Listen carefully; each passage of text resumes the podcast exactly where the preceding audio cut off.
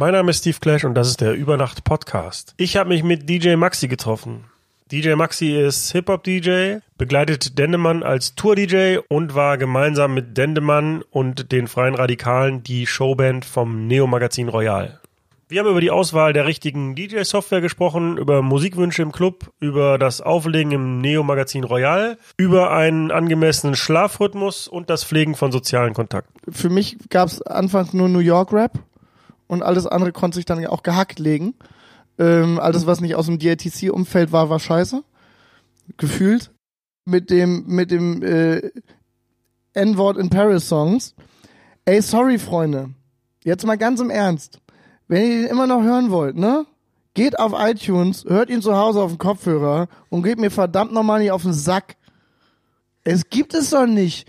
Das ist so, hätte ich fünf Jahre Ascher im Club Yeah gespielt, die hätten mich irgendwann gesteinigt.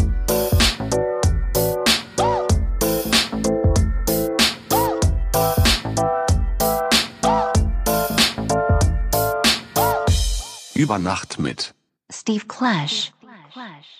Äh, mein Name ist Maxi, genannt DJ Maxi, geschrieben noch ganz anders.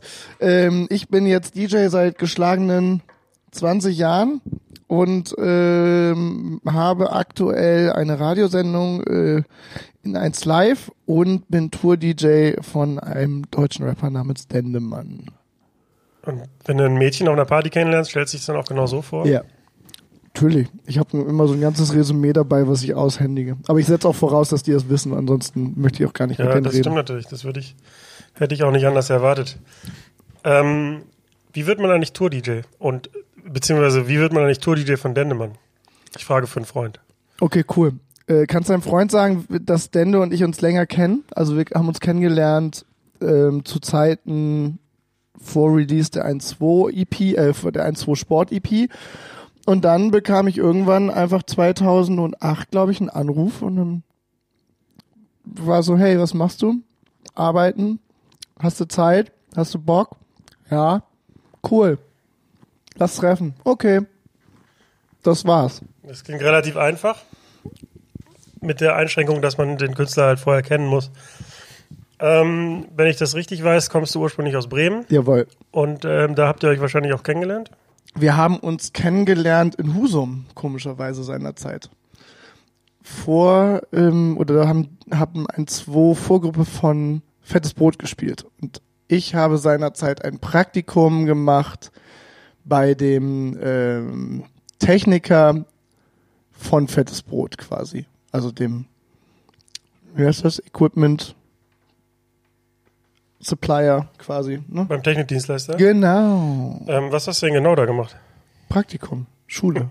Ja, aber also wie sah dann, also du hast Ich habe Kisten geschleppt und äh, Equipment auf die Bühne gehebt, und äh, äh, äh, Sachen angeschlossen und mich mit ganzen möglichen Technikmist beschäftigt, was ich total toll fand und heute immer noch total schön finde. Und das war aber keine Perspektive für dich. Beruflich. d- Veranstaltungskaufmann war eine berufliche Perspektive für mich, definitiv. Also so, also ich wollte was Kaufmännisches später nochmal machen, das wusste ich irgendwie sch- schon und irgendwas mit Veranstaltung fand ich auch cool. Veranstaltungskaufmann wäre eine Idee gewesen. Ist dann doch was anderes geworden. Profitierst du denn heute noch von dem, was du gelernt hast in der Zeit? Ja, ich finde, als DJ sollte man eben so eine gewisse Technikaffinität haben. Also zumindest zu, mit, mit seinem Equipment und wissen, was, was das macht und was das kann und äh, was auch vielleicht die Kinderkrankheiten davon sind dementsprechend. Ähm, ja, da läufst du bei mir offene Türen an. Also ich sehe das ganz genauso. Gibt ja genügend Leute da draußen, die in dem, äh, in unserem Berufsfeld das nicht wissen. Das habe ich auch gehört. Also, Das, nee, das habe ich nicht nur gehört, das habe ich schon live erlebt. Mehrfach. ich möchte jetzt aber auch keine Namen nennen. Nö, also. das will ich auch nicht, aber kann sich ja jeder angesprochen fühlen, wie er will. So, wie ging es dann weiter? Also, du hast Dende in Husum kennengelernt beim Konzert. Ja, dann ähm, haben wir uns ein paar Mal noch gesehen. Auf Partys auch in Bremen, weil Immo damals Partys in Bremen gemacht hat. Da war Dende dann häufiger auch. Äh, Hat man sich irgendwie so auf James mal gesehen. So der typische, hey, na, wie geht's dir? Alles gut? Ja, cool. Hier, hast du schon gehört? Ja, geil. Wir haben uns viel über Musik unterhalten, einfach seiner Zeit und hatten dann einen gleichen Level einfach so. Immer irgendwie. Du sagtest gerade Immo, du meinst, du meinst wahrscheinlich Florian Immo, der auch Bremener ist, ne? Der, glaube ich, aktuell ähm, so eine Sache jährlich macht mit seiner Boah, jetzt der Name Der hat in Bremen Fette Palette? Nee, Nein, komplette die, die Palette. komplette Palette und die komplette Palette in Bremen, für alle, die es nicht wissen, checkt das mal auf jeden Fall aus und fahrt hin, wenn ihr im Sommer in der Nähe seid, ist ein ähm, quasi ein kleines Dorf, was Immo gebaut hat, ähm, wo er ganz viel künstlerische Aktivität stattfinden lässt, sowohl musikalisch als auch äh, Künstler, äh, Malerei, die haben da einen Garten und das ist ein richtig schönes Stück Erde in Bremen im Hafen, bisschen weiter draußen. Das ist echt schön da. Wenn die Sonne scheint und so, ab dafür. Um mal kurz Werbung für Rudi immer zu machen. Vielleicht können wir da nachträglich noch ein bisschen Geld für eintreiben. Aber Das ist eine staatlich subventionierte Nummer mit und das ist eher so auf Liebe und so. so, So. wie ging es weiter? Ich habe gelesen, du warst irgendwann im Plattenladen und hast Hip-Hop für dich Das war 96, das, war vorher. Das war viel früher, okay. Das war viel, viel früher. Das war 96. Das war aus Versehen. Da war ich 13, 12, 13, irgendwie sowas. Dann hast du zufällig Hip-Hop entdeckt. Nee, ich bin mitgegangen mit meinem damaligen großen, äh, quasi großen Bruder. Ähm, und der, ein Freund von ihm hat einen Plattenladen aufgemacht und dachte, cool, ich brauche eh ein paar neue CDs. Guck ich mal, was da so geht. Ähm, war dann halt komisch, weil da gab's gar keine CDs und die Musik, die sie da gespielt haben, der Laden war aufgebaut auf Drum and Bass und Hip-Hop, äh, war auch ganz anders, als ich das kannte. Und ähm, da wir aber da drei Stunden irgendwie abgehangen haben, fand ich es mega nach einer Zeit und dachte so, boah, das will ich jetzt auch. Und ab dem Moment ging's dann los. Ist Bremen oder war Bremen eine gute Umgebung für Hip-Hop und für Hip-Hop-Partys?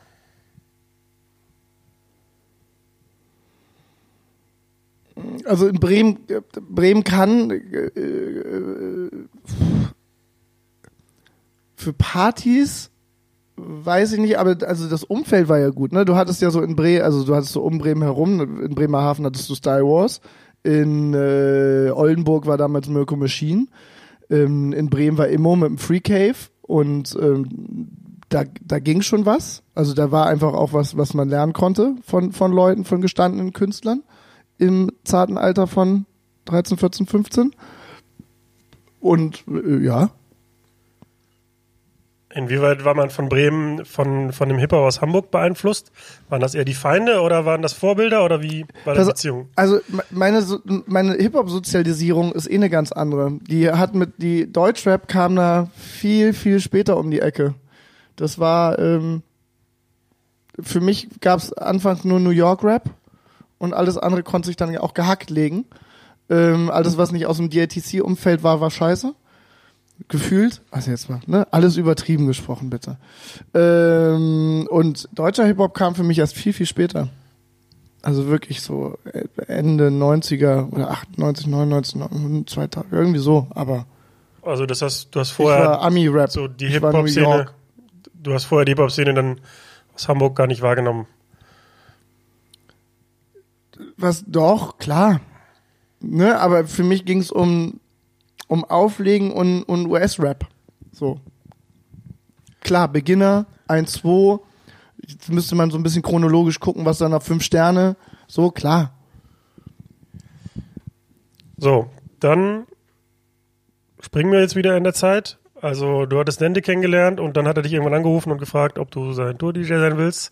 Wie ging's weiter? Hast du dann deinen Job am nächsten Tag geschmissen und Nö. bist in den Tourbus gesprungen oder wie lief das? Nö, das äh, war alles recht human, dadurch, dass, ähm, also mein Job war auch so, dass ich mir die Zeit immer ganz gut legen konnte und habe dann einfach meinen Jahresurlaub für Touren draufgehen lassen. Äh, zwei Jahre in Folge. Und ähm, wir waren dann, waren dann ab 2008, glaube ich, zusammen einfach unterwegs. So. Bis heute. Ähm, wie groß waren also die, die Locations am Anfang, als ihr angefangen habt? Ja, ja, das ist ja nicht, also Dende ist ja nun schon, ne, der ist ja ein äh, bekannter Hund. Dementsprechend waren das, äh, wir haben glaube ich angefangen auf dem Festival und, und unser allererster Gig war vor, zusammen war vor 15.000 Leuten oder sowas. Ähm, wir haben, und, und ich glaube, das kleinste, weiß ich auch nicht mehr, was das kleinste war, lass es irgendwie 500, 800 Leute gewesen sein. Das größte, weiß ich noch, war auf dem auf dem, auf dem Hurricane vor drei, das müssen einfach so ungefähr, wenn du so zählst, wie, wie viele Leute das dann ungefähr nach hinten raus sind, das waren das so um die 30.000. Wie unterscheidet sich das Auflegen auf so einer großen Bühne vom Club? Vollkommen. Ich bin ja nicht derjenige, auf den geguckt wird. Ich bin ja nur Teil einer Band. Das heißt, man ist weniger nervös oder mehr nervös? Oder wie stelle ich mir das vor? weniger nervös. Außerdem bin ich da safe, weil ich weiß, dass die ganzen anderen Jungs um mich rum auch krasse Musiker sind. Denn ein krasser Rapper ist und das ganze Konglomerat von uns, was da steht, einfach so gut funktioniert. Selbst wenn irgendeiner von uns irgendwas verkackt, fängt der andere das sofort ohne weiteres mit auf. Ich hätte jetzt tatsächlich gedacht, dass es eher andersrum ist, weil nicht. 30.000 Leute spielen ist leichter als vor 500. Vielleicht sollte ich das einfach mal ausprobieren. Glaub mir. Ich bin, das Gute ist vielleicht kurz dazu gesagt, ich bin kurzsichtig. Wenn ich auf so eine Bühne gehe, wo 30.000, also ne, das, du siehst kein Ende von Menschen und du kannst nicht die Gesichter der Leute sehen. Das äh, heißt für mich so viel wie, ich kann, weiß eh nicht, wie die reagieren. Also wenn die einen Moshpit machen, dann machen sie einen Moshpit. Das ist dann schon meistens ein ganz guter Indikator. Und wenn sie mitschreien, ist das auch ein guter Indikator. Äh, wenn ich aber in einem kleinen Laden spiele, wo ich genau die Gesichter der Leute sehen kann, dann weiß ich, was da los ist oder eben nicht los ist. Als du angefangen hast, ähm, als Tour-DJ zu arbeiten und die Leute das auch irgendwann wahrgenommen haben, haben sich deine Bookings dann sofort verändert? Nö. Also ich bin ja, du, ich bin, hab vorher ja auch viel aufgelegt, ne? Also ich bin so clubmäßig, war ich ja auch viel unterwegs vorher schon. Deswegen, äh, oder habe generell viel gemacht. Dementsprechend ist Dende wahrscheinlich auch auf mich aufmerksam geworden, beziehungsweise hat mitgekriegt, dass ich nach wie vor in all den Jahren noch am Start war. So, und klar ist es ein bisschen mehr geworden, aber der das ging teilweise gar nicht, weil wir mit Dende auch eine Zeit lang so viel unterwegs waren. Aber ich nehme an, es gibt sicher Bookings, wo Veranstalter, die du auch vorher nicht kanntest, dich dann explizit deshalb buchen. Ja, klar. Und ähm, also wie nimmst du das wahr? Ist das okay für dich? Oder denkst du dir, eigentlich würde ich lieber gern für meine Leistung gebucht werden und nicht für meine Position als Tour-DJ von Dendemann? Das eine schließt das andere ja nicht aus. Also ich wäre jetzt auch nicht, vielleicht, vielleicht auch nochmal so gesagt, ich wäre jetzt äh, eine Dende-Show und ohne mich da jetzt selbst irgendwie zusätzlich loben zu wollen oder einfach, eine Dende-Show ist einfach eine wirklich Hip-Hop-Show und selbst wenn eine ganze Band dabei ist, hat, hat man als DJ mehr zu tun als bei vielen anderen Rap-Shows, die es so gibt. Also da wird in jedem Song ge gestretched. Da gibt's Chorusse sind teilweise ohne DJ nicht möglich, Songs sind ohne ohne gewisse Teile nicht möglich. Dementsprechend ähm, hat man da als DJ einfach schon richtig was zu tun. Ähm, das heißt, da wird man ja auch schon mal wahrgenommen. Wenn man das jetzt scheiße macht, wird man vor allen Dingen auch wahrgenommen, glaube ich. Und dann hat man den Job auch nicht so lange. Ähm, und ähm, das ist völlig, völlig in Ordnung. Also ne, in einem normalen Job wirst du ja auch, wenn du mal bei Firma XY hast du nicht gesehen gearbeitet hast, gehst zum nächsten, dann haben die auch nicht so einen, so ja, aber du hast schöne Füße. Das, was du davor gemacht hast, ist mir jetzt egal. Ist ja einfach nur so quasi ein Punkt auf dem Resümee. Bevor wir jetzt äh, Bremen verlassen, ähm, Wir sind doch schon lange weg. ja, also geografisch sind wir schon lange aus Bremen weg, aber bevor wir inhaltlich Bremen verlassen, Klau mir meinen Keks. lass es dir schmecken. Mm, okay. Ähm, du hast mir letztens eine Geschichte erzählt von einem Konzert, wo du dir ja den Fuß verletzt hast. Die Geschichte würde ich gerne nochmal hören. Ja. Ja, aber Das die, ist, die ist einfach nur lustig. Die ist einfach nur lustig. Ich fasse das kurz zusammen. Ja, die, ach, komm, das können wir skippen. Die, die hättest du anders stellen müssen, die Frage. Damit ich, ich, du hast dich disqualifiziert für diese Frage. Wir können schneiden, das weißt du, ne? Mhm. Ich stell mal eine ganz andere Frage. Warst du schon mal auf einem Echtkonzert? Maybe. Liebe Grüße an Flo und Kai an dieser Stelle. Übernier Abonnieren Sie jetzt über Nacht Plus und erfahren Sie die ganze Geschichte. Für nur 99 Cent können Sie jetzt rausfinden, was wirklich auf dem Konzert in Bremen passierte. ja. Ach, habe ich Konzert gesagt? Ich habe mir damals, pass auf, du- du willst darauf hinaus, ich habe das im, im Zug erzählt. Ähm, ich war mal auf dem, weil ich damals die ähm, Flo und Kai von von der Band echt kannte und dem, dem, den damaligen Manager, ähm, war ich auf dem Konzert und bin in den letzten Song rein, hab mir den Fuß verknackst. Bei einem Echtkonzert, ich betone das nochmal an Das ist völlig in Ordnung für mich. Ich, also, das Lustige ist, dass ich sonst schon gerne mal vorne drin war, aber dass ich mir nie irgendwie was getan habe, aber da habe ich mir den Fuß verknackst. Okay, dann kommen wir jetzt nach Berlin. Ja. Seit wann bist du in Berlin und warum?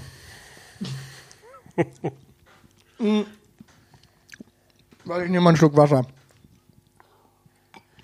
Wir, Küche sind trocken. ich kann dazu sagen, also er hat sich Tee oder Wasser gewünscht. Wir haben uns jetzt auf Wasser geeinigt. Die Kekse waren gutes Die Extra. Kekse waren ein guter Kompromiss noch. Ich bin 2006 nach Berlin gekommen wegen meinem wegen einer Ausbildung und einem Job. So und weil ich einfach auch mal ein bisschen mehr Stadt brauchte als Bremen, weil Bremen ist dann doch relativ klein.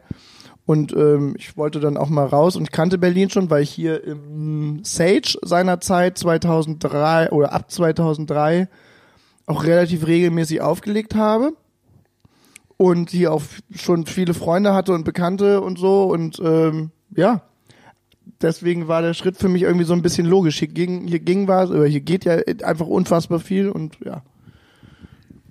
Würdest du einem DJ raten, der in Bremen lebt und Hip-Hop auflegt, nach Berlin zu kommen? Kommt drauf an, was er sonst noch zu tun hat im Leben. Also, oder was, er, also ey, das soll jeder, muss jeder für sich selber entscheiden. Ich hatte halt, meine Perspektive war nicht auflegen hier, sondern meine Perspektive war arbeiten. So. Und äh, alles andere war, war, ein, war ein geiler Bonus. Und wie lief's dann mit dem Auflegen? Also ging das sofort los oder wie lange hat's gedauert, bis du dich hier zurechtgefunden Ja, hast? guck mal, das war ja 2006, das war so die Zeit, in der Serato dann äh, langsam jeder auch hatte, nachdem er, nachdem sich jeder irgendwie einen, einen Laptop gekauft hat und eine Serato-Box. Und dann ging das ganz schnell los, dass, ähm, dass das große ähm, Gagenmeutern losging. Und da hatte ich richtig keinen Bock drauf. Und ne, wie gesagt, ich kam wegen dem Job her.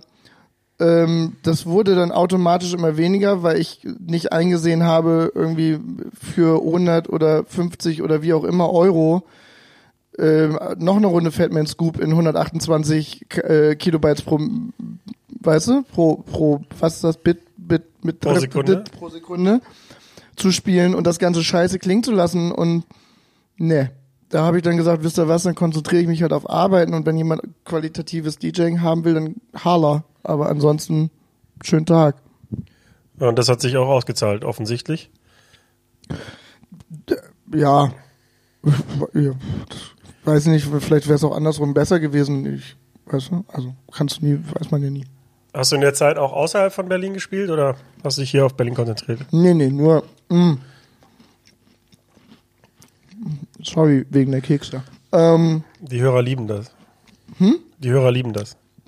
Glaube ich, schmecken übrigens lecker, sind so Mürbeteigkekse mit Schoko drin, die typischen Cookies-Dinger, die man Und noch so- in Milch tauschen sollte. Und wir haben so Oreo-Nachbauten, aber da Mhm. war ich beim Netto gerade und ähm, ich wollte Bei Piep gerade, wolltest du sagen. Genau. Ähm, ich glaube, seit, seitdem ich auflege, ist es so, dass ich nie, nie wirklich spezifisch auf eine Stadt bin. Es gab eine Zeit in Bremen, in der wir so eine eigene, äh, oder in dem meine Jungs so einen eigenen Club hatten, wo, wo ich viel gespielt habe oder Resident war.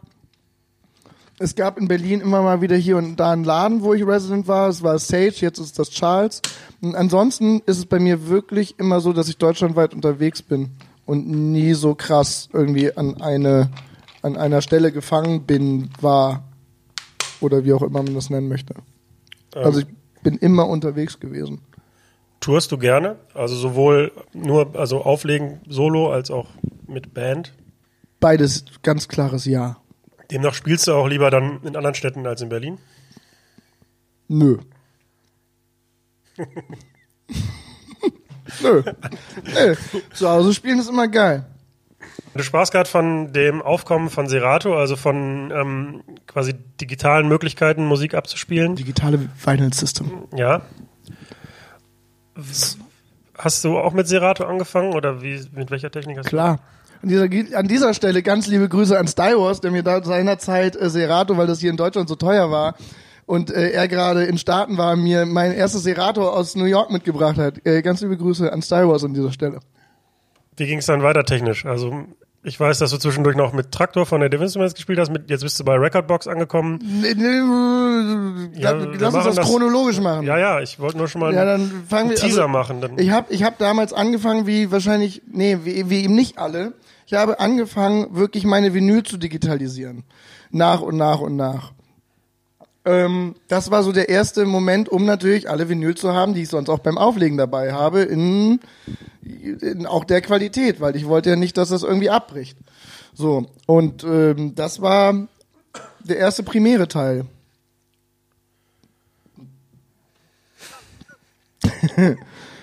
Hi. Ähm, so. Wo waren wir? Digitalisiert. Und das war das erste und, und das Primäre, dass ich erstmal alles habe, was ich oder an Musik habe, äh, digital reinbekomme. Weil da war ja noch nichts mit groß mit iTunes und äh, geiler Quali und was weiß ich. Also musste man das schon mal, oder hätte es auch CD rippen können, aber nun gut. Hat ja keine CDs. Die hast du dann mit Serato gespielt. Die habe ich dann mit Serato gespielt, genau. Und wann kam der Wechsel zu, zu, ähm, zu Traktor? zu Traktor. Der kam irgendwann, ich glaube 2008 oder 2009 bei der ich, äh, bei der Vorstellung der neuen, also ich hatte die SL1, die wirkliche Original Scratch Live Box. Ähm, glaube, die hatte noch USB 1.1 die war halt ein- einfach nicht sonderlich schnell und die konnte gewisse Sachen nicht, zum Beispiel wie ganz lange, langsame Bewegungen mit der Platte. Hat sie nicht mitgemacht oder hat Serato seinerzeit nicht mitgemacht. Und das war so bei einer Dende schon manchmal ein bisschen blöd. Dann kamen die neuen Boxen raus, die SL3 und die SL4, glaube ich. Und Serato wollte damals dafür, glaube ich, für die SL4 wollten sie 900 Euro haben. Das fand ich ein bisschen frech. Und dann kam Traktor gerade mit Traktor 2 um die Ecke und der Audio 10. Und ähm, ich fand das ganz schön interessant, was die da am Start oder was einfach die Plattform Traktor ähm, betraf. Und durch einen Zufall bin ich damals, ähm, hat mir ein Freund von mir, der für Native äh, eine Auftragsarbeit gemacht hat, eine Audio 10 und ein X1 mitgebracht. Und damit war dann für mich klar, alles klar, korrekt, Geld gespart und ähm, ab dafür. War das eine große Umgewöhnung?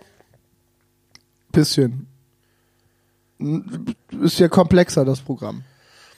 Und du benutzt ja, also Traktor ähm, bis heute auch auf der Bühne, wenn du mit denen unterwegs bist. Ja, absolut. Also Traktor äh, ist äh, ein wichtiger Teil für mich, auch in der Einbindung mit dem, mit dem Maschinenteil für so Live-Geschichten, auch in der Böhmermann-Sendung und sowas war das für mich total wichtig. Und das wird, also Traktor wird aus dem Live-Ding bei mir auch nicht rausgehen.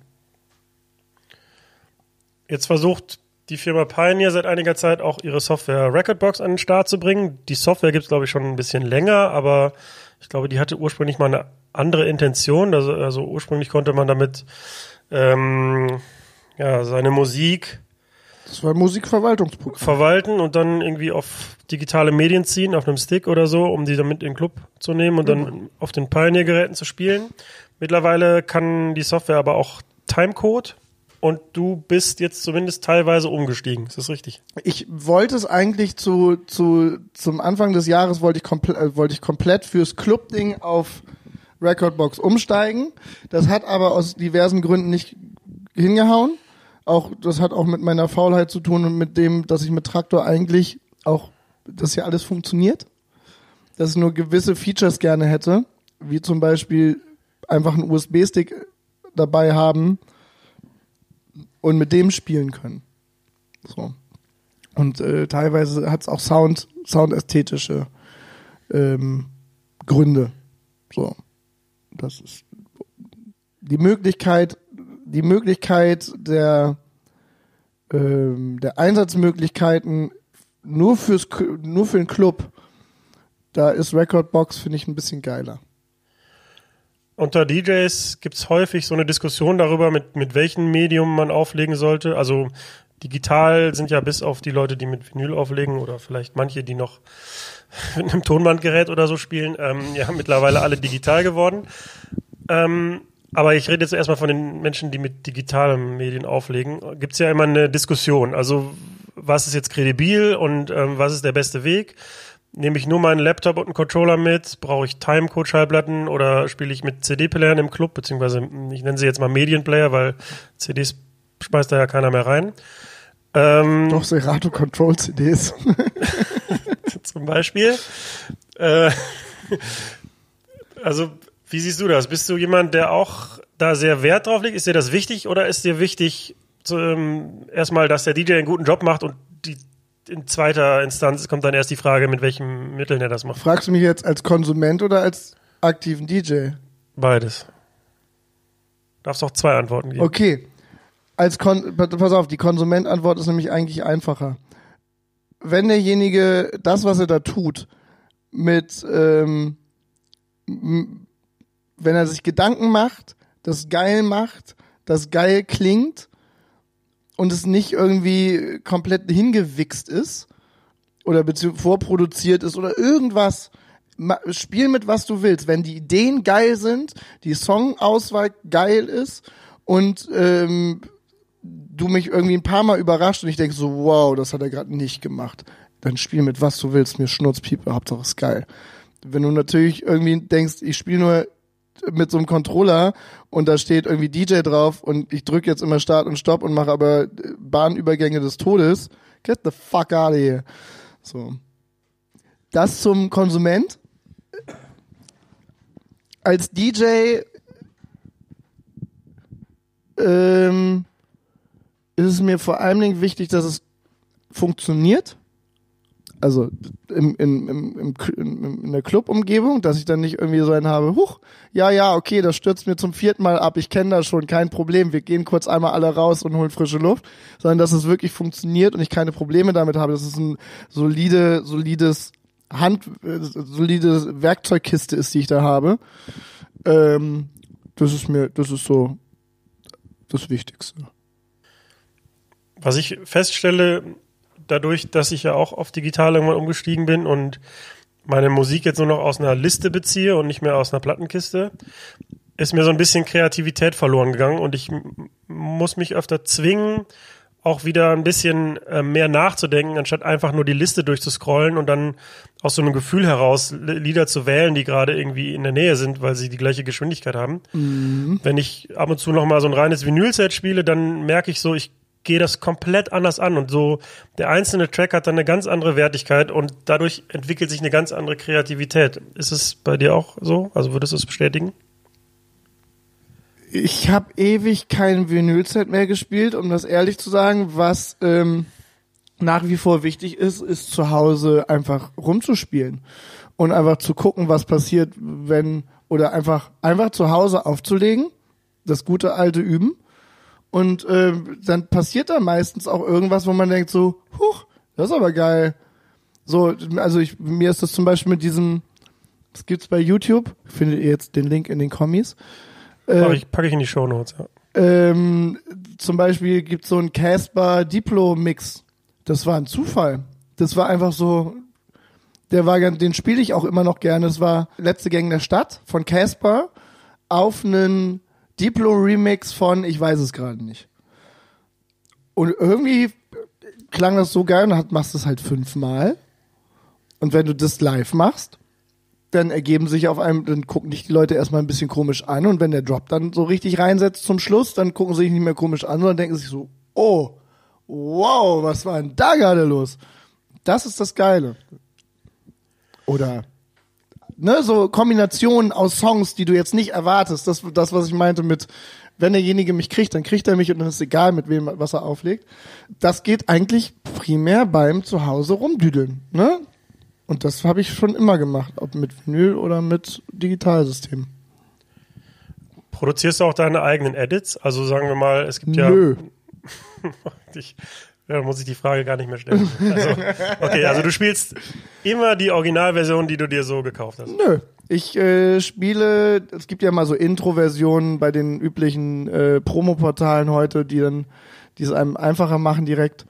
Oder ich setze mir einfach einen Loop vor, vor so ein Ding. Oder suche mir eine Instrumentalstelle einfach und setze mir, also wenn, oder wenn das als Edit gilt, dann nee, das gilt nicht als Edit. Ich nehme das Original, setze vielleicht hinten Loop, wo das Instrumental frei steht und spiele damit.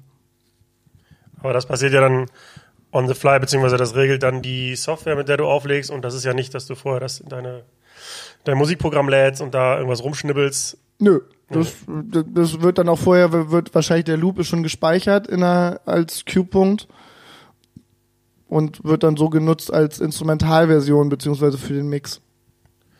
Wie beziehst du deine Musik und wie ähm, wirst du auf neue Musik aufmerksam oder wie informierst du dich darüber? Ich muss wirklich zugeben, dass ähm, ganz viel von dem, was ich momentan spiele oder höre, sich über Promopools äh, schon wirklich wirklich ist und über ich gucke natürlich noch so was in Alben rauskommt ähm, und im Austausch mit Leuten. Also ich habe zum Beispiel äh, mit der Claudia Kamit, die äh, bei Fritz eine Sendung hat, mit der unterhalte ich mich viel und wir sagen uns immer, kennst du den, kennst du den, kennst du den, kennst du den und haben so, haben so Austauschordner, in denen wir uns irgendwie neue Sachen vorspielen immer. Ähm, und auch gegenseitig geilen Input. So. Oder heute war ich beim Kollegen Grizzly Adams und wir haben uns neue Sachen vorgespielt. So, das mit Kollegen ist das auch mal ganz gut. Ne? Die haben ja, jeder hat ja so einen anderen Blick drauf und guckt woanders und ist ja nicht mehr so wie früher. Dass du in den Plattenladen gehst, dienstags und freitags und dann kommt der UPS-Mann und dann geht's los. Diese Promo-Pools, das sind ja im Grunde ähm, Pools, wo man sich als DJ anmelden kann für einen bestimmten monatlichen Betrag und dann hat man im Grunde Zugriff auf diese ganzen neuen Tracks, die rauskommen und auf äh, speziell dann auch für Remixe, die dann besonders Kein Mensch braucht. kein Mensch braucht, weil die ja clubtauglich sind. Ähm, läuft man nicht Gefahr, wenn man sich jetzt von diesen Pools, sagen wir mal, abhängig macht, dass man dann auch seine Eigenständigkeit verliert oder dass man dann zu ähnlich mit anderen Künstlern wird, weil alle auf die gleichen Lieder Zugriff haben? Ähm, vergleich das einfach mal mit dem, was ich eben gesagt habe, mit ähm, du wartest auf den UPS-Mann am Dienstag und Mittwoch, äh, Freitag im Plattenladen. Da hat auch meistens jeder Plattenladen in Deutschland dienstags und freitags die neu gleichen Neues Neuigkeiten bekommen. Das heißt, wir, du musstest nur schneller sein, weil sonst waren sie weg. Und du, im Internet musst du halt nicht schnell sein, weil das MP3 bleibt da. Und es ist auch in den nächsten fünf Jahren noch da. Ähm, du, es geht immer um die Selection, die man selber für sich, für seinen Sound findet. Ähm, es gibt Promo-Pools, die ähm, bieten dir eine Bre also man kurz, man kann nicht mit einem Promo-Pool überleben, weil sie alle irgendwo unterschiedlich sind und man lernt auch immer neue Promo-Pools kennen auf einmal. Die sprießen irgendwie auch gefühlt wie Pilze aus dem Boden. Ähm, und dann kommt einfach so viel Zeug raus, dass man wirklich sich die Zeit nehmen muss, meines Erachtens, durch fast alles so halbwegs durchzuhören. Das ist dann Arbeit. Das ist ja auch eine Arbeit, die man als Gast im Club vielleicht manchmal auch übersieht. Also, dass man, dass man sich da nicht vorstellen kann, dass man unter der Woche da auch mehrere Stunden sitzt und sich durch diesen Wust an neuer Musik ackert. Was der, der Gast im Club sieht, äh, einen Menschen, der ein Getränk in der Hand hält und Musik auflegt und wahrscheinlich denkt sich, boah, kriegt er viel Geld und muss hier nur dumm rumstehen. Richtig. Mehr mache ich auch nicht in meinem Leben. Was ich mit.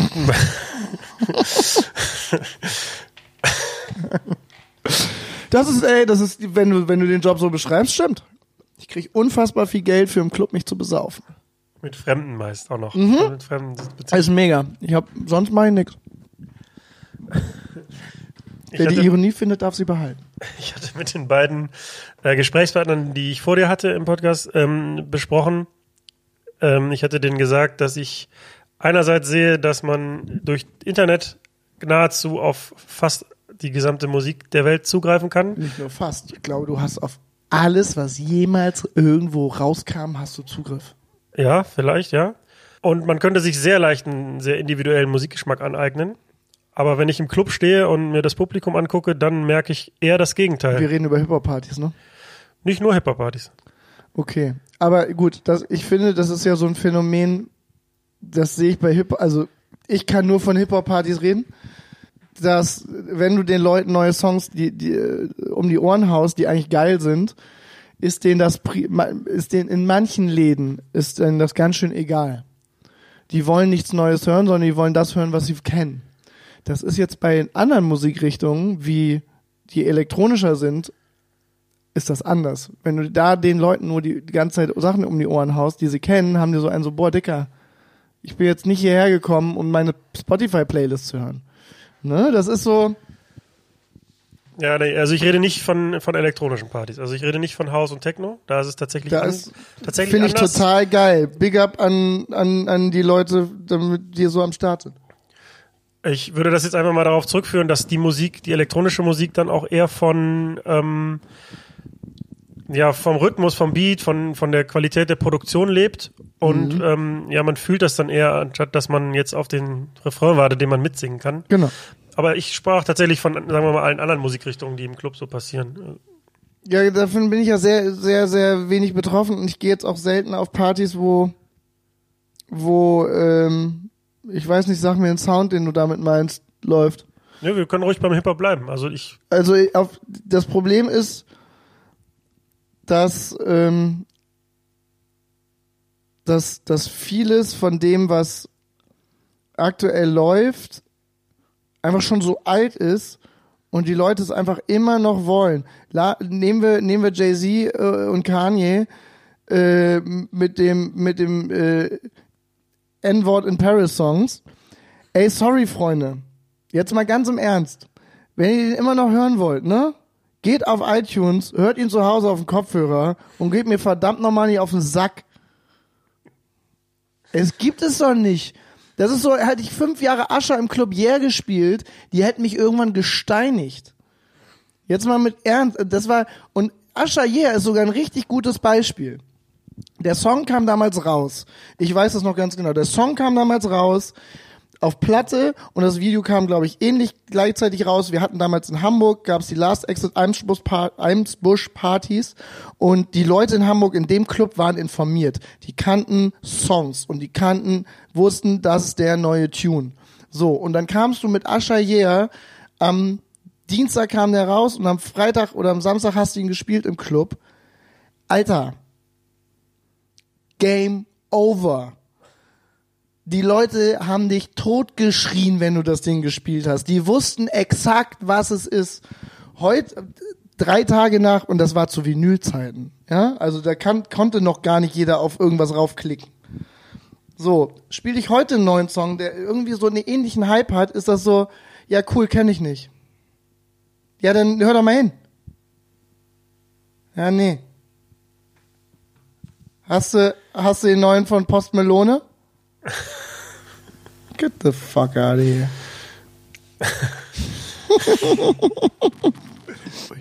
als du angefangen hast mit Auflegen, gibt es da jemand, der dich stark inspiriert hat? Also entweder ein Künstler, ein DJ oder vielleicht auch einfach ein Mixtape? Wars und Mirko.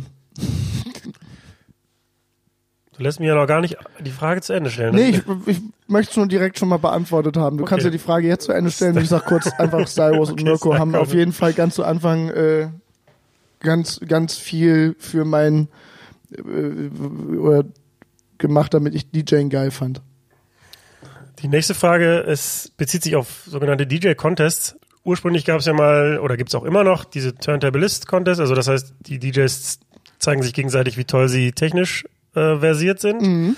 Jetzt gibt es auch neue Formate, was ich sehr begrüße, wo auch noch andere Disziplinen bewertet werden von einem großen Limonadenhersteller. Ja, ähm, ich habe den Namen des Limonadenherstellers in den letzten beiden Monster Folgen so oft gesagt, ich ja, sag ihn jetzt nicht nochmal, sonst wird mir hier Schleichwerbung unterstellt. Aber ähm, da werden auch andere ähm, Kriterien bewertet, also zum Beispiel Publikumsreaktion, ähm, Musikauswahl. Zwei Fragen. Die erste, also was hältst du generell von DJ Contest? Und die zweite, ähm, begrüßt du auch, dass sich das so ein bisschen geöffnet hat? Wie beantworte ich das jetzt am schlausten, ohne als kompletter Hater dazustehen? Nein, also Du ich, darfst haten, das ist Nee, ich, ich hate es nicht, weil es gibt äh, ein paar Leute, die da und so ein paar Sachen, die da passieren und die da ähm, beim Freestyle äh, äh, äh, passiert sind, die, die ich als extrem positiv erachte. Also unter anderem, äh, was ich sehr, sehr positiv erachte, ist, dass ähm, durch dieses Ding irgendwie scheinbar wieder die Wahrnehmung der Leute so sich so ein bisschen geöffnet hat. Ach, guck mal, der DJ macht ja richtig was. Du konntest eine Zeit lang meines Erachtens konntest du machen, wie du willst. Das hat dann auch keinen interessiert. Oder beziehungsweise es wurde immer so abgetan und seitdem das so ein bisschen wieder so eine breitere Öffentlichkeit bekommen hat, ähm, sind, nehmen die Leute es wieder mehr wahr, was man auch kann oder dass man mal was zeigt oder so. Äh, jetzt gibt's natürlich ganz viel davon, was ich nicht so gut finde, aber es gibt auch ganz viel, was ich gut finde. Also gerade an Leuten. Und wenn wir letztes Jahr uns einfach angucken, wer da letztes Jahr mitgemacht hat, dann äh, ne, ist das schon ein qualitativ hoher Level. Ich habe heute mir kurz die, Qual die, äh, die Leute angeguckt, die jetzt am äh, im Dezember hier die, Deutschland Finals bestreiten werden. Und da war auch hier und da so eine, waren so, ne, wo wir wieder bei Ideen sind, da waren so Ideen bei, wo ich echt gedacht habe, wow, okay, da wäre ich jetzt nicht drauf gekommen. Allein den Link abzuhaben und auf die, so, so quer zu denken und das geil zu machen, nicht schlecht. Und natürlich waren auch wieder Sachen bei, wo du denkst, ja, ja, habe ich schon mal gehört. Sogar 15 Mal. Ne? Also. Würdest du denn sagen, dass die Qualität, die da gemessen wird, auch die Qualität ist, die man im Club braucht als DJ oder unterscheidet sich das komplett? Nee, dann kommen wir dann. Ich finde die größte, die wichtigste Club, ups, die wichtigste ähm, Sache, die du im Club wissen musst, ist, wie spiele ich? Wie baue ich einen Abend auf? Wie ist meine Musikauswahl? Wie kriege ich die Leute dazu, das zu tun, was ich will? Oder den Sound zu feiern, den ich will, obwohl sie eigentlich was ganz anderes haben wollen. Das ist die wahre Kunst. Und das ist so eigentlich, deswegen spiele ich gerne früh schon, damit ich die Leute abholen kann und in die Richtung drängen oder in die Richtung bewegen kann, wo ich gerne hin möchte. So ab drei Uhr ist dann eh alles egal, das ist dann einfach feuerfrei. So, aber sagen wir mal zwischen halb eins und halb drei, drei, wenn du da, da, da äh, da schaust du, wie, wo, was wird das hier für ein Abend heute? Das ist ein geiles Set. Das kannst du in den fünf oder 15 Minuten, die, um zurückzukommen auf deine Frage, die äh, auf dem Freestyle geboten werden, nicht darstellen. Natürlich kannst du gewisse Ideen darstellen. Ob, ob, wie, wie kreativ bist du in deinem Denken, das ist natürlich cool. Und auch wie technisch versiert bist du gibt ja auch ein paar Jungs, die äh, scratchen, scratchen einen Grund und Boden. Also so, wenn ich, wenn ich nur an Raffic oder Pro Psycho denke oder so. Oder Remake, der jetzt dieses Jahr wieder mitmacht. So, alter Vater, was da? Na, Hallöchen. Ich finde, dass diese Art von Wettbewerb auch so ein bisschen die Entwicklung unterstützt, dass ähm, Gäste im Club eher in Richtung DJ gewandt sind und dass mh, so ein bisschen das, der Clubabend und eine, vielleicht eine Show, also dass es ein bisschen miteinander verschmilzt. Also dass, dass das Auflegen eher einen Showcharakter hat, anstatt dass der DJ einfach dafür sorgt, dass Musik läuft. Ähm, das finde ich gut und das kann sehr unterhaltsam sein und da will ich auch gar nichts Schlechtes drüber sagen. Aber mir ist in letzter Zeit aufgefallen, dass ich mir mal wieder so einen Abend wünsche, wo ich einfach in der dunklen Ecke stehe und ähm, keiner interessiert sich für mich, sondern alle hören hin. Alle hören hin und ähm, erfreuen sich dann möglicherweise über die gute Musik und nicht darüber, dass ich im Mittelpunkt stehe. Was jetzt nicht heißt, dass so ein Konzept jetzt das Konzept der Show ablösen soll oder das kann ja auch koexistieren, aber ich persönlich wünsche mir mal wieder so einen Abend, wo der DJ nicht im Mittelpunkt steht. Wie, wie siehst du das? Ich finde, das ist von Club zu Club unterschiedlich. Ne, das ist auch wieder so eine Nummer. Es gibt Clubs, da ähm, bist du ja, da bist du im Spotlight, weil sie sich sehr prominent platzieren. Und es gibt Clubs, ähm, ich finde, ich finde ein gutes Beispiel ist das Prince Charles in Berlin. Das Prince Charles, es gibt, da hast du zwei Möglichkeiten zu spielen. Einerseits auf der Bühne, wenn sie den einen Bereich zur richtigen Bühne umwandeln, da bist du volle Breitseite im Spotlight. Ne? Ist zwar auch mal ganz schön, aber ist halt eine andere Art zu spielen, wie du auch schon gesagt hast, und fühlt sich auch anders an. Und dann gibt's die normale DJ-Booth, die eigentlich in den Leuten steht. So. Und das ist geil, weil du, also du bist nicht erhöht, na klar, gibt's ein Spotlight drauf, aber der hält sich auch noch in Grenzen. Du stehst in den Leuten, du kannst genau, weißt, alles klar, das ist der Vibe, der hier gerade stattfindet. Das finde ich cool. Was machst du lieber? In den Leuten stehen. Weil ich feiere ja auch mit. Ne? Also ich finde, man muss auch irgendwie auf eine gewisse Art und Weise mitfeiern. Das soll jetzt nicht heißen, dass man, also man soll jetzt nicht, ich bin nicht so der Freund von dem Animateur-Dasein. Ja? Ähm, das kann auch jeder handeln, wie er möchte. Aber es ist geil, wenn du, wenn du merkst, das hier ist eine Party und wir sind hier alle zusammen und wir feiern gerade alle oder wir haben gerade ein Vibe zusammen und wenn du dann weiter wegstehst, ist blöd. Weil du ja mitfeiern.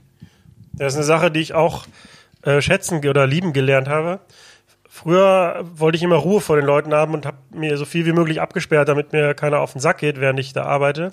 Kommt ganz kurz, da, da, da, da möchte ich kurz eingrätschen. Das kommt natürlich auch immer drauf an, ob es gibt natürlich Clubs, die prädestiniert sind für, hey, kannst du mal das, also so Wünsche Leute, finde ich ganz schrecklich. Dann gibt's aber auch Clubs, ähm, wo das vielleicht dreimal am Abend passiert und dann ist das auch okay, weil es immer noch nervig ist. Also falls du jemand bist, der äh, sich zum DJ geht und sich was wünscht und dann dem noch eine Lebensgeschichte erzählen will, lass es. Ähm, dann, dann ist das in Ordnung, wenn es nur zwei, dreimal am Abend passiert. Ne? Also wenn die Leute es respektieren, was du da machst und dir nicht ins Handwerk pfuschen wollen. Was ich gerade sagen wollte, ist, dass ich es auch eher lieben gelernt habe, dann wieder näher am Publikum zu stehen und auch, ähm, aber auch durchaus gerne in Kontakt trete mit den Leuten. Also solange das zeitlich sich in Grenzen hält, weil ich ja auch zu tun habe. Ich habe auch per se nichts gegen Liedwünsche, aber da gibt's halt dann, wie gesagt, eine sehr starke Unterscheidung darüber, wie man das rüberbringt und die Frage, ob derjenige vorher auch mal reflektiert hat darüber, ob sein Wunsch angemessen ist. Höflichkeit ist eine total tolle Sache. Ja, Bitte und Danke sind Worte und Entschuldigung kann man im Wortschatz echt unterbringen. Ja, ich, bei so nervigen Wünschen ähm, äh, stelle ich mir dann immer vor, was wohl wäre, wenn ich dann am Montag nach dem Wochenende zu demjenigen ähm, auf die Arbeit komme und einfach den, den gleichen Dialog nochmal andersrum führe. Hast du es hast du's noch nie gemacht, dass du mal gesagt hast, was arbeitest du denn eigentlich? Nee, habe ich noch nicht. Mach mal. Und dann kommt irgendwas zurück, ist geil. Und dann sagst du so, kannst du mal das für mich machen? Ja, aber warum denn? Ja, warum denn nicht? Du fragst doch, du sagst, du sagst mir doch gerade, du, ne, so Leute, die spielen mal das und das.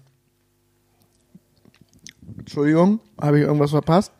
Eine Steigerung davon ist noch, ähm, sind noch diejenigen, die dir dann das Handy vors Gesicht halten. Ja, gut, aber Und da kannst du ja immer nur immer so, mm, Ähm, da habe ich aber einen guten Trick. weg. Da habe ich einen guten Trick von äh, Christian Vorbau gelernt. Der hat ähm, ähm, Ach, Handy, in dem, da, bevor du das sagst, einfach mal das Handy einkassieren und in eine Tasche stecken.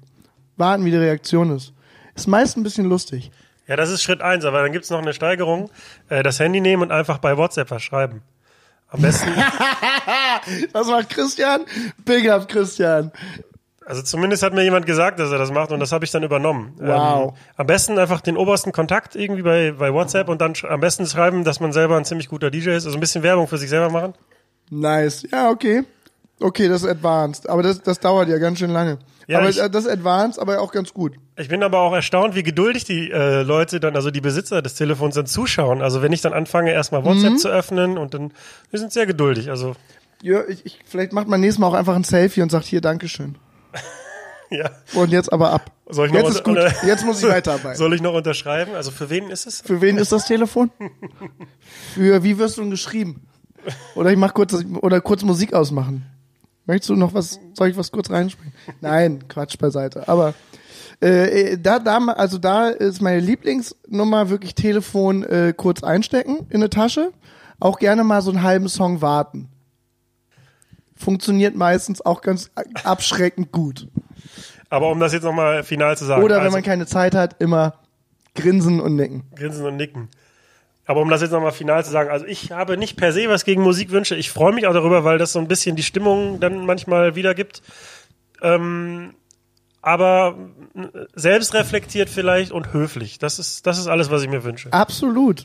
Also ich mag, es, ich finde es ja auch, es kommen ja auch gern, es kommen ja auch Leute, wo ich sage, wo, wo ich wirklich sage, ja Mann, ich verstehe deinen Wunsch, aber Pimp Legionär von Cool Savage kann ich hier gerade nicht zocken. So gern ich das wollen würde. Ich fei oder oder so richtig Oldschool Dinger. So, wo ich dann sage, ja Mann, richtig nice, aber es wird bitte bitte seien wir nicht sauer. Aber das wird nix. Und die, die komischerweise mit den Musikwünschen, das sind meistens auch nette Anfragen. Oder auch so, entschuldigen, ich weiß nicht gerade, ob es reinpasst, aber oh, Musik, ich bin, spiel mal das, ja, ist 30 BPM langsamer. Ja gut, dann mach doch jetzt. Passt halt nicht. Ja, ist egal, ja, aber das ist voll geil, dann gehen alle ab. Gut. Ja, da jetzt ja keiner abgeht auf der vollen Tanzfläche, pff, soll ich das dringend machen, Kollege? So, jetzt verlassen wir das Thema Musik mal. Danke. Äh, nee. Nicht, nicht generell. Ähm, so, dann ging's weiter für dich. Dann warst du nämlich mit Dende und den Freien Radikalen die Showband im Neo-Magazin Royal. Jawohl. Wann war das? Wie ist das passiert? Und wie hast du reagiert, als du es erfahren hast? 2015, 2016 war das. Ähm, die kompletten Jahre durch. Ähm, es war eine richtig coole Erfahrung, weil es mal was anderes war zu dem, was man bis jetzt immer so gemacht hat. Ne? So komplett anders. Ähm, als die erst, als Danny zum ersten Mal erzählt hat, das war so, weiß ich gar nicht mehr, wann das war. Als Danny das erste Mal erzählt hat, fand ich's hatte ich richtig Bock drauf. Das Ding ist, Jan und ich kennen uns auch schon äh, ein bisschen länger, weil äh, lange Story, egal, Jan und ich kennen uns zumindest aus Bremen. Ähm, und ähm, ich fand das mega. Ich fand das richtig geil. Und weil ich die Sendung auch geil fand. Und es war ja auch geil. Wie unterscheidet sich das Auflegen in einem Fernsehstudio vom Auflegen auf einer Festivalbühne vom Auflegen im Prinz Charles? Also vom Auflegen im Prince Charles schon mal so weit, dass da keiner mit einer Gitarre, einem äh, Schlagzeug, einem Bass, einem Keyboard und einem Mikrofon steht, sondern ich das alleine mache. Ähm, vom von so einer Live-Show, also einer Rap-Live-Show, unterscheidet sich das so, dass alles das, was wir da an einem Tag gemacht haben, in, einer, in relativ kurzer Zeit auf die Beine gestellt werden musste und ähm, einfach hergestellt werden musste. Das war zeitlich sehr begrenzt. Ähm, die Musikerjungs sind ja alles krasse Profis, so die haben das einfach, die sind am Start gewesen. Denn er hat jede Woche einen Text abgeliefert. Dann gab's immer irgendwie Cuts da drin, so. Dann musste man teilweise musste man Samples suchen, einsprechen oder was auch immer. Du hast halt anders gearbeitet. Nur und jedes Mal war das dann an dem Abend, als es fertig war, war es fertig. Nächste Woche gab's was Neues. Habt ihr das immer dort vor Ort im Studio in Köln geprobt oder vorher euch schon getroffen? Na, jeder hatte so, jeder hatte so, wusste, wo es hingeht, wo die Reise so ein bisschen hingeht und dann wurde aber in Köln zusammen geprobt, ja. Bis morgens angekommen und dann ab dafür. Morgens hingeflogen, geprobt, Geprobt, Show, abends zurückgeflogen. ja. Kurz runtergebrochen. Ähm, hattest du vorher schon mal Erfahrung mit Fernsehen? Ähm, in, in der Größe nicht. Nein. Also war das eine wichtige Erfahrung für dich? Würdest du das wieder tun? Ich fand, weil die, die Send ich finde die Sendung gut und äh, ich fand und finde die Sendung gut. Ich finde, Jan macht das großartig. Jan hat auch, glaube ich, echt eine große Vision. Ähm, ist einer der wenigen richtig, richtig guten Leuten in meinen Augen, ähm, die da am Start sind. Deswegen war das auch in der Sendung großartig. So, das hat auch gepasst wie die Faust aufs Auge meines Erachtens. So mit Dende und ne, das hat alles gepasst. Ähm, ich würde wieder machen, aber ich könnte jetzt auch noch ein, ein bisschen Zeit ins Land gehen lassen und vielleicht das auf eine andere Art und Weise oder so. Also es war geil, das gemacht zu haben. So, das war richtig cool. Ja, mittlerweile bist du auch ähm, mit einer regelmäßigen Sendung auf ähm, Radio 1 Live vertreten, mit einer Hip-Hop-Show. Wöchentlich, glaube ich. Yes. Und du bist auch noch bei einem Bremer Radio, Bremen Next. Bei Bremen Next mache ich einmal im Monat was oder ein, ein, einmal im Monat äh, eine zwei Stunden Sendung ähm, jeden ersten Freitag im Monat. Das ist die Sendung Base Drive bei Bremen Next am Freitag von 20 bis 22 Uhr. Und dann mache ich noch äh, mein, mein neuestes Baby und mein, mein, mein kleinen Schatz, die 1 Live Hip Hop Session. Und ähm, die ist jede Woche. Und kommt äh, in der Nacht von Freitag auf Samstag von 0 bis 1 Uhr in 1 Live. Und ihr könnt das ganze Samstag nochmal hören von 20 bis 21 Uhr in 1 Live Digi. Und wenn ihr dann immer noch nicht gehört habt, könnt ihr auf 1live.de gehen und äh, euch die Sendung eine Woche lang im Stream anhören. Ich meine, ich, das ist äh, die Hip-Hop-Session, die finde ich toll. Da bin ich, äh, das ist, ich mag die Sendung. das klingt richtig scheiße, aber ich, ja. Ähm, und ich weiß, dass du die Sendung auch komplett zu Hause alleine produzierst. Das heißt, Genau. ähm, wie läuft das technisch ab? Ich mache den Mix komplett live, also alles, alle Mixe, die ich äh, abgebe für fürs Radio, sind komplett 100% live gemixt. So ähm, eine Runde für die Realness. Und ähm, dann gehe ich nochmal, gehe ich so in gewisser Hinsicht drüber und mal setze Drops nochmal rüber und ähm, setze Moderation drauf.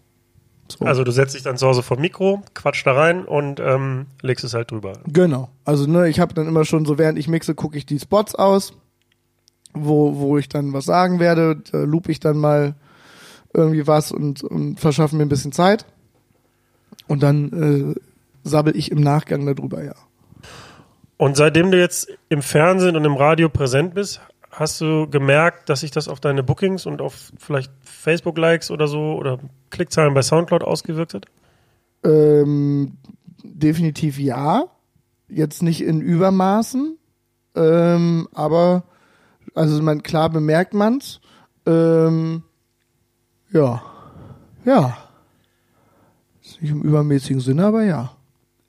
Ich möchte natürlich noch dazu sagen, vielleicht, dass es immer so ein stetiges Wachstum ist. Ne? Also sag, wenn du jetzt einfach zurückgehst auf, ich habe ja lange, habe ich nur Dende gemacht und habe auch Clubgigs abgelehnt und mache jetzt erst seit vier Jahren, drei, vier Jahren wieder richtig Club. Und da kannst du natürlich nicht von 0 auf 100 wieder losfahren, sondern musst ja auch erstmal anfangen, wieder äh, an den Start zu kommen. Deswegen, es ist eine, alles eine stetige Entwicklung momentan. Ähm, äh, Im Geschäft würde man sagen, ein organisches Wachstum, was da stattfindet. Und ähm, das ist völlig in Ordnung. Ne? Solange man da nicht overpaced und so, alles gut. Du arbeitest ja dadurch vor allem am Wochenende und wahrscheinlich auch nachts in der Regel, wenn man mal von Radio und äh, Fernsehstudios Außer wenn ich jetzt im. Kindergarten auflege, dann bin ich Außer tagsüber im Kindergarten. Genau. und außer wenn du am späten Nachmittag ähm, Podcasts aufnimmst, aber äh, ich unterstelle jetzt mal, dass deine Arbeitszeiten sich unterscheiden von denjenigen, die so einen 9-to-5-Job haben. Ähm, Erstmal, also wie gehst du damit um? Wobei, warte kurz, welches 9 to 5 meinst du? also 21 bis 5 Uhr morgens? Menschen, die tagsüber arbeiten, Ah, nee. das sollen, das ist noch die Mehrzahl, habe ich gehört. Noch. Wir sind dabei, das zu ändern. Vielleicht ändert sich das irgendwann, aber Zombie galore. Wie, ähm, also wie, also wie reagiert dein, dein soziales Umfeld darauf und deine Familie, wie sehen die das? Also, ähm, ja, wissen die, was, die, was du machst und ähm, Ich möchte mich hiermit outen, Mama, Papa, wenn ihr das hört. Ja, ich bin DJ geworden. Ich weiß nicht, ob ihr es mitbekommen habt, aber ja, ich verdiene so mein Geld. Äh, ähm, na klar, also also es ist nicht so einfach, ne? Du hast äh, äh, du hast freundschaftliche Kontakte innerhalb dieser Szene und innerhalb dieses Nachtlebens und äh, man hat ja noch Freunde, die auch dieses komische Modell 9 to 5 da äh, machen. Ähm, und das muss man irgendwie schauen, wie man das unter, unter einen Hut bekommt. Das ist manchmal nicht so leicht. Das sag ich dir, also ne, das ist so für alle, die glauben, das wäre alles so lustig. Wenn, während ihr euch dann mit äh, euren Freunden Beispiel am Wochenende trefft im Sommer, um zu sagen, geil, gehen wir grillen. Da sitzt meiner einer dann wahrscheinlich im Zug, Flugzeug oder äh, Auto und ähm, fährt wieder von Stadt zu Stadt und äh, kann daran nicht teilnehmen, weil ich dann arbeiten muss. Das ist dann manchmal schon ein bisschen schade und ähm, wenn du das ganz viel machst und auf Dauer machst, dann fragen dich deine Freunde auch irgendwann nicht mehr, ob du denn am Wochenende mitgrillen willst, sondern sind eher überrascht, dass du anrufst und sagst, was geht denn am Wochenende? Ich bin da. Also hatte ich original schon. Ey, cool, wie du bist da? Ja, keine Ahnung, komm doch rum. Dann musst du erstmal wieder reinkommen. Also ist, wenn du so zwei, drei Monate jedes Wochenende nicht in der Stadt warst, dann muss man pflegen, sonst äh, wird's problematisch. Pflegst du denn deine Freundschaften gut? Ich, so gut ich kann teilweise, ja. Aber wenn ich jetzt zum Beispiel meine Woche an Berlin ist ja auch nicht so, dass man, dass man, ähm, das, ne, also ich, dass man immer das alles hinkriegt, was man so will. Meine Woche jetzt ist irgendwie, obwohl ich nicht auflege dieses Wochenende, ist jeden Abend aktuell bei mir auch irgendeine Verpflichtung. Also ich sehe jetzt Freunde, so, ne, das, ich muss jetzt vorarbeiten. Thema Schlafrhythmus, ähm, wenn du sonntags mal ein rein, rein fiktives Szenario, du sitzt sonntags sehr übermüdet im ICE Ach, nach, Quatsch. nach, von Bielefeld nach Berlin, Wer macht denn das? 14.11 Uhr oder so. Also Mhm. ich inszeniere jetzt mal einfach ein, ein fiktives Szenario. Ja, das finde ich komplett Quatsch, was du da erzählst. Ähm, stehst du dann montags direkt um 8 Uhr auf oder wie machst du das unter der Woche? ich glaube, das Szenario, was du jetzt erzählst, fand ja auch noch nüchtern statt, ne? Also pass auf. Sa sagen wir mal, das hat nüchtern stattgefunden. Genau, also d- ich, ich äh, trinke momentan keinen Alkohol, deswegen war ich äh, relativ fit den Tag. Es gibt natürlich Tage, wo du, wenn ich Alkohol trinke, wo ich dann nicht so fit um 14.11 Uhr im ICE nach Berlin sitze, sondern auch Hangover habe, während äh, andere Leute sich das auf der Couch auskatern, stink ich den ICE voll. Dann wird's gerne auch mal unangenehm, beziehungsweise einfach nervig. Und ähm, ansonsten probiere ich so gut es geht, meinen Rhythmus ganz schnell wieder umzustellen und dass ich irgendwie so, es klingt jetzt total toll und cool, dass ich so gegen 10 Uhr aufstehe am, unter der Woche. So. Fällt dir das leicht? 9, 10 Uhr, ja, ich habe mir eigentlich 19 auch, Uhr? No, neun, ja, ich, es gab auch Zeiten, das sage ich jetzt mal ganz ehrlich, es gab auch Zeiten letztes Jahr, ähm, zum Ende des Jahres, da war ich einfach nur noch, da hatte ich einfach so viel mit Auflegen zu tun, dass mein Tagesrhythmus teilweise irgendwie um 1 Uhr begann und einfach immer so bis 4, 5 ging. Das war ganz normal dann auf einmal. Und das fand ich dann auch irgendwie ein bisschen spooky, weil die Sonne hast du einfach nicht mehr gesehen. Das hat mich genervt. Und äh, deswegen probiere ich, so gut es geht, nach einem Wochenende Montag, ne, Montag ist ja der DJ-Sonntag quasi, so und probiere ich trotzdem relativ früh in Anführungszeichen rauszukommen und wieder Normalität in mein Leben zu bringen. Dann kommen wir jetzt zum letzten Thema. Wie sieht die Zukunft von DJ Maxi aus? Das Gute ist, ich habe nie Pläne gemacht, ne? So in den letzten Jahren. Das war immer die beste Idee. Oder wie sollte sie aussehen? Kann ich auch. Und nee, auch das, da, das will ich gar nicht entscheiden. So, ich bin auch nicht drauf aus, dass es, äh, es klingt jetzt total bescheuert, aber ich bin gar nicht drauf aus, dass es so krass durch die Decke geht oder so. Oder ich bin mit dem, was ich mache, in der Größenordnung ganz happy. Ein bisschen mehr ist noch in Ordnung, aber ich möchte jetzt, ähm, wenn ich, wenn ich mir so angucke, wie ein paar der Kollegen unterwegs sind, die sind dann einfach weltweit unterwegs und oder wirklich drei, vier Mal die Woche, da habe ich, das möchte ich glaube ich für mich nicht. Ich habe mein Limit, was ich mir vor ein paar Jahren mal gesetzt habe, habe ich auch schon äh, komplett überschritten. Ich habe mal gesagt, ich mache nur zwei, zwei Wochenenden im Monat. Das ähm, lief so semi gut. So, ähm, vielleicht eine gewisse, gewisse, die, diese, ich mache meine Radiosendung, das finde ich super geil, das macht mega Spaß. Ähm, und dann noch ein bisschen zusätzlich auflegen und ähm, ich bin komplett fein. So, wir gehen, äh, irgendwann werden wir wahrscheinlich auch mal wieder auf Tour gehen mit Dende. Das ist dann auch wieder ein bisschen mehr, da wird es dann auch wieder mehr zu tun geben, dann bist du den ganzen Sommer wieder auf irgendwelchen Festivals und im Tourbus und und und. Alles cool. Also so, ich bin happy damit. Also wenn ihr mir mehr zahlen wollt, habe ich da jetzt nichts gegen. Ähm, was wäre denn aus dir geworden, wenn du nicht zufällig im Hip-Hop-Laden gelandet wärst? Oder stell dir vor, du müsstest morgen deinen Job aufgeben als DJ. Was? Dann würde ich mit dem weitermachen, was ich sonst noch mache. Ich bin ja, ich bin ja, ich habe ja äh, Großaußenhandelskaufmann gelernt und äh, arbeite auch aktuell noch in der Textilindustrie und habe noch ein Business am Laufen, nichts Illegales, sondern ein ganz normales, le- legales Business. Ähm, und dann würde ich da einfach wieder genauso weiterarbeiten wie vorher auch und noch mehr Power reinstecken. So. Auch wenn ich sagen würde, ich habe keinen Bock mehr, dann würde ich das auch nicht mehr machen. Gut, ich danke dir für die ausführliche Auskunft. Sehr gerne. Vielen Dank Ähm, für die Kekse. Die Kekse packe ich dir noch ein. Ne? yes, yes, yes. Spekuliert. Das war der Übernacht-Podcast mit DJ Maxi. Vielleicht interessiert dich ja auch noch Folge 2 mit Randy Küfner vom Musik und Frieden. Es wird immer äh, den Bedarf der Leute geben, sich abzulenken, durch Kultur abzulenken vor allem. Und äh, dementsprechend das Publikum bleibt nicht aus, selbst wenn die Leute, die mit der Absicht in den Club kommen, jemanden kennenzulernen. Äh, auf der anderen Seite ist Alkohol ein wahnsinnig gutes Aphrodisiakum. Äh, das heißt, auch das Flirten bleibt nicht aus auf der Party. Das, wofür viele Leute ja tatsächlich in den Club gehen.